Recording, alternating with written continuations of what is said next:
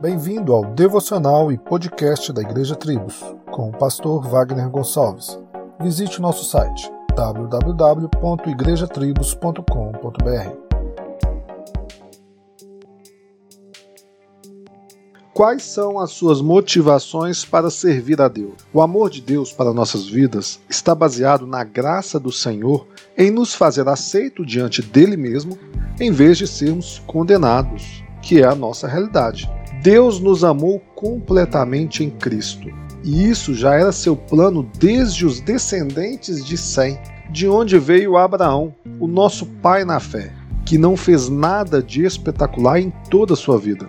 Não andou sobre o mar, não abriu o mar, não viu o monte fumegar, não ressuscitou pessoas, mas pelo contrário, teve medo, anseio, receios, mas todavia creu na promessa de Deus sem ter que fazer nada. O Senhor ama sua glória porque ele sabe que se você o amar e estiver nele, você será feliz, completo e realizado.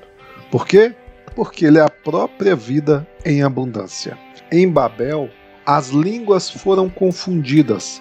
Já no cenáculo, em Atos 2, as línguas confusas se uniram para expandir e anunciar a glória de Deus declarando: arrependam-se e creiam no Evangelho, que é uma notícia do que Deus fez no seu lugar e não uma autoajuda para que a gente venha se sentir bem. Isso é amor e isso foi uma vez por todas. Solos Cristos, dele, por ele e para ele.